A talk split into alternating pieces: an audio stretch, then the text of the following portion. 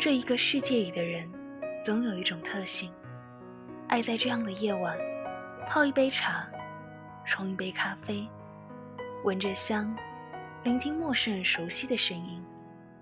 我不知道，现在的你们是否也是这样，但感谢你们依然守候着，收听我的节目。我是 NJ 雪蝶，向你们问声好。Hello，你们好吗？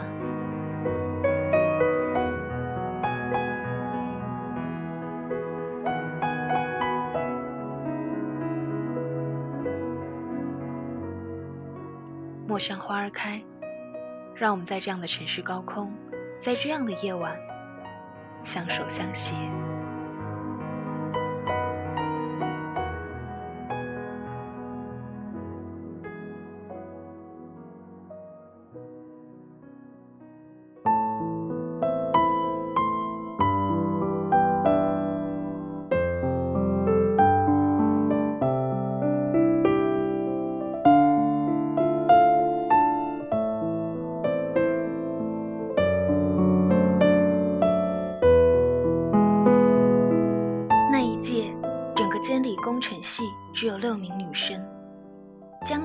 纪最小，所以在寝室里被唤作六妹。后来渐渐叫开去，及至大二，差不多全系都叫她一声六妹。到了望海口里，江澄却变成了七妹。江澄恨声质问：“许望海，你为什么要将我降一级？”许望海倒是答得振振有词。加上如愿，你不正好排到第七？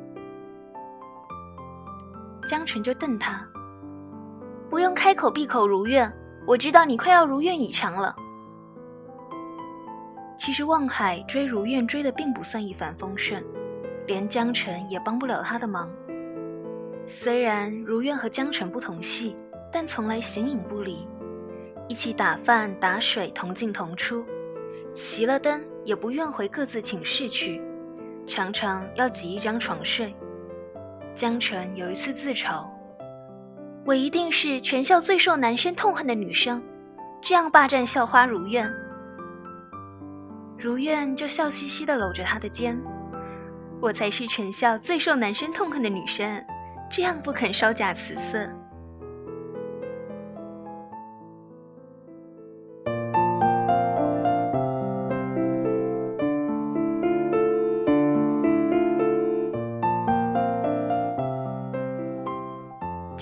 只替望海说过一次话：“如愿，你跟望海很般配，校花配最骄傲的男生，小说里都是这样的桥段。”如愿一双媚眼懒懒斜睨，眼波如秋水撩人。江晨，许望海有大票女生喜欢，我不淌那种浑水。到了大三，江晨没有考研大志。功课反倒退而居其次，逃课去特伦影院看早间场，或是晃到图书馆去翻杂志、固纸堆。常在河边走，终究会湿鞋。教系里四大名捕之首的灭绝师公逮了个正着，点名不在，随堂考记零分。灭绝师公从来是面酸心硬。马上扬言要在期中考给他好看。江澄懊恼了半晌，只在寝室里生闷气。正好望海打电话来，马上揪住救命稻草：“姐夫，这回你一定要帮我！”望海啼笑皆非，说：“听你这一声，就知道没好事。”他等闲不这样叫他，因为不肯认如愿是姐姐。仿佛那是吃了天大的亏。如愿比他大好几个月，江辰当年小学少读一年，所以念初中后一直比同学小，常常被同学看作小孩子。进了大学依然如此，最恨就是年纪小。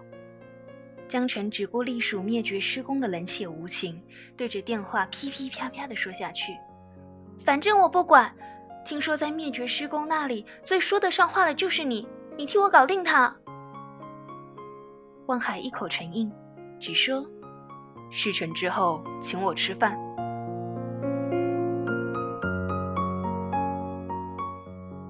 后来，江澄请望海和如愿吃小馆子。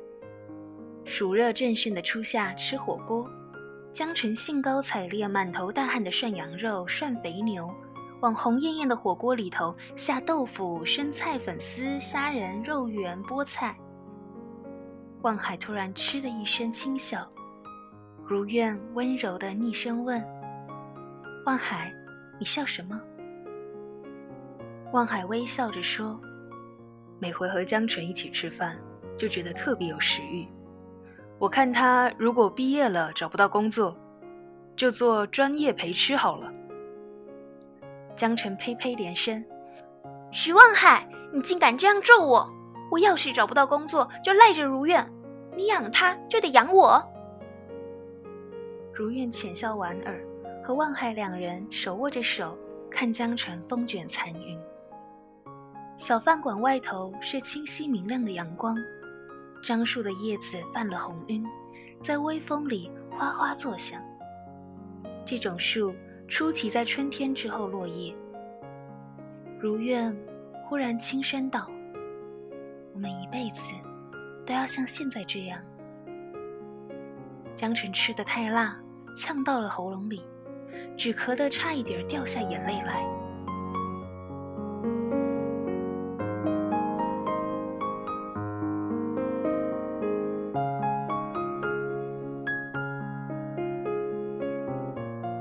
吃完饭后，望海与如愿去自修室，江澄挟着租来的《寻情记》跑到一街去看小说，无所事事，望着窗外早就过了花期的樱花树发呆。有人跟他打招呼：“嘿，请问你是顾江澄吗？”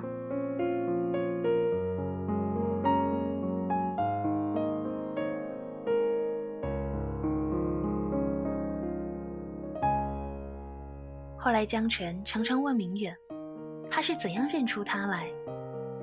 明远慢条斯理的答：“我向许望海打听你，他只说千万别让你的文字给骗了。”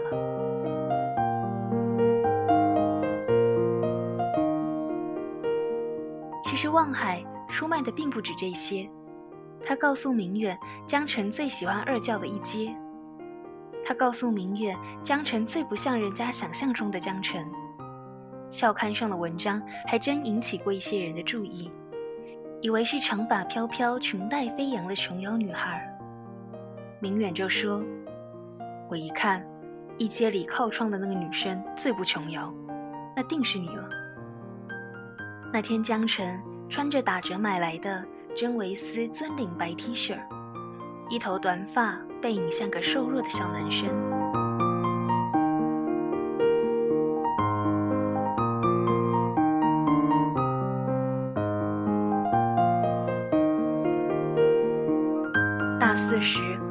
好赖还是一横心签了约。望海去北京，如愿留重庆，江澄却选了小小一座城。望海诧异：“江澄，你晕头了？”江澄只是一意孤行，望海其实知道原因，轻轻叹了口气，说：“傻孩子，不过是为了离明远近一些，却又骄傲的不肯再近。地狱的距离固执成咫尺的天涯，一百四十三公里，如果肯，只要两个钟头。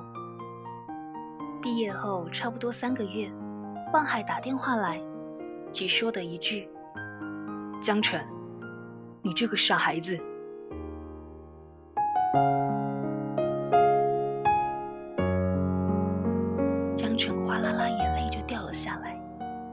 他已经知道永远靠近不了明月，哪怕只有一百四十三公里，而望海离他两千公里。二零零一年的冬天。如愿已经去了日本，望海从上海打电话来抱怨他：“江澄，你为什么连同学会都不去？”江新公司的地址、电话，自己手机都说给他听。江晨手头正做报表，阿拉伯数字看得渐渐成了蠕动的影，随手将他的新手机号记在电子秘书里，一转眼儿就忘记了电子秘书的密码。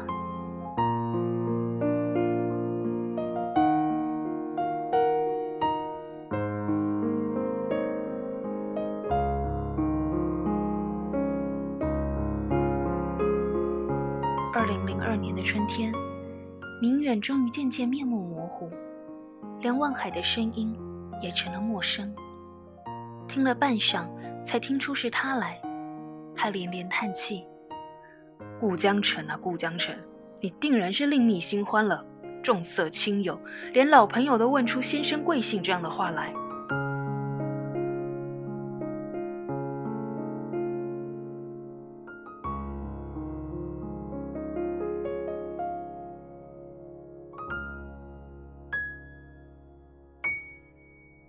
江晨喜滋滋地讲起那个人的种种好。望海电话里最后一句，说的是：“七妹，我真替你高兴。”此去经年，没有再听到人这样唤他。斟冲了良久，惆怅那时是年少春衫。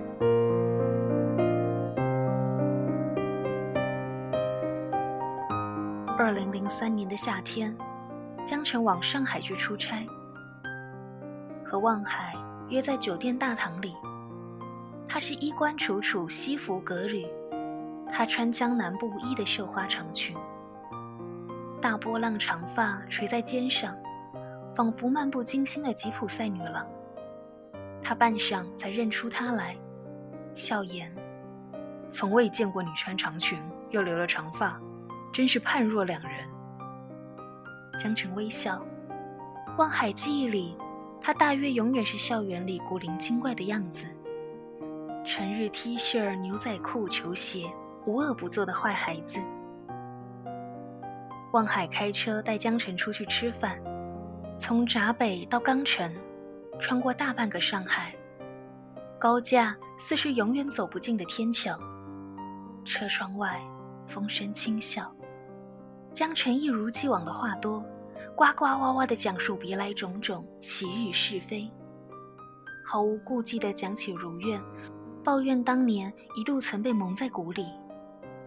望海想起当年江澄初初知道他与如愿的恋情，一脸的错愕，接着是笑逐颜开，拽文说：“是几时孟光接了红娘案？”其实如愿不读《红楼梦》。望海自明来历出处，却一笑置之。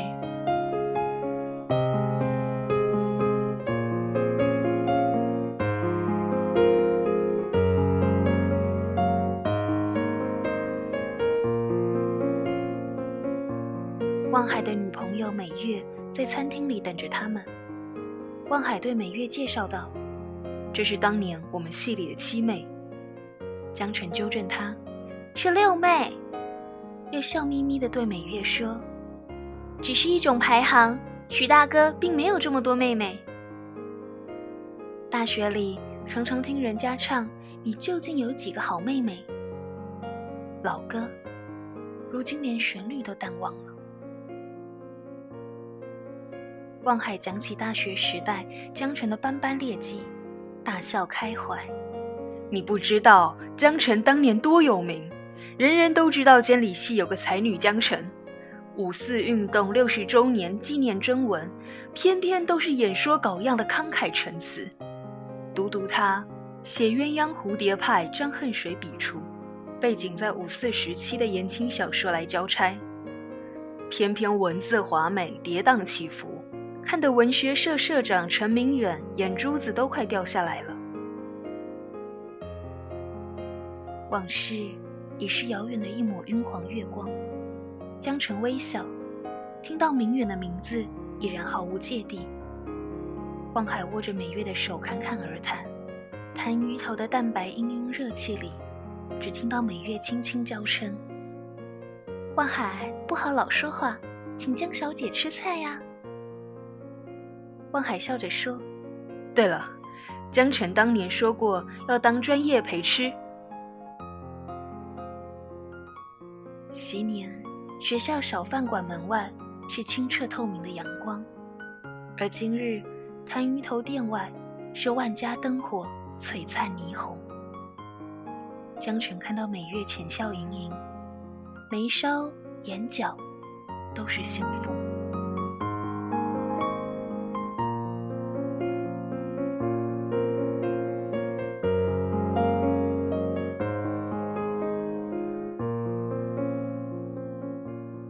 四年七月，窗外的雨下得缠绵如泣。江辰一遍一遍的拨号，永远是不在服务区。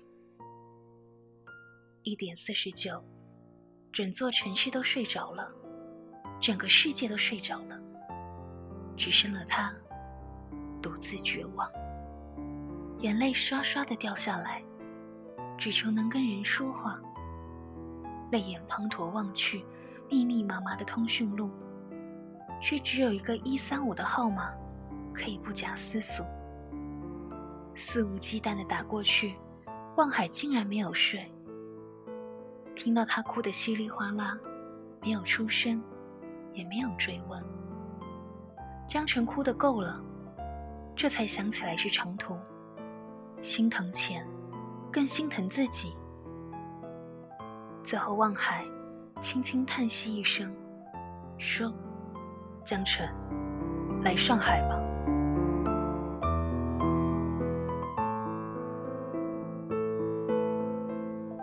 江辰仍在哽咽抽搐，却有意的信口开河：“去年见了一面，已经差点送掉性命，我怕再遭天谴。”这样放肆的胡说。也只有对他了。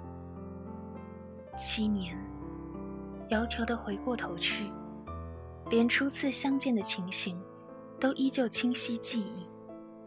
望海到他们寝室里来，大姐对他讲：“六妹，这是许望海。”他正巧刚洗完头发，清汤挂面的短发像乱糟糟的小刺猬。他的手温暖干净。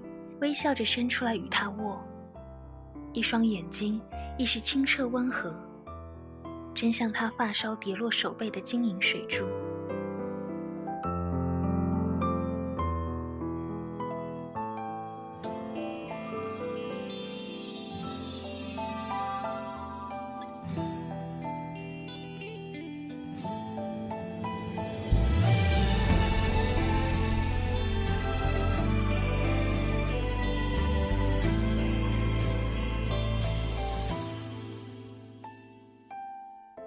接着，有人提议玩牌。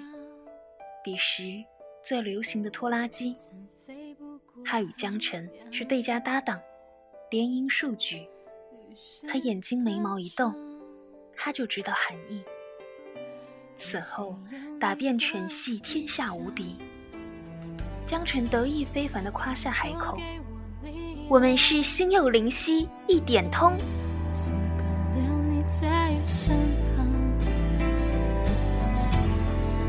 色的阳光，照进了你曾说的话。我知道，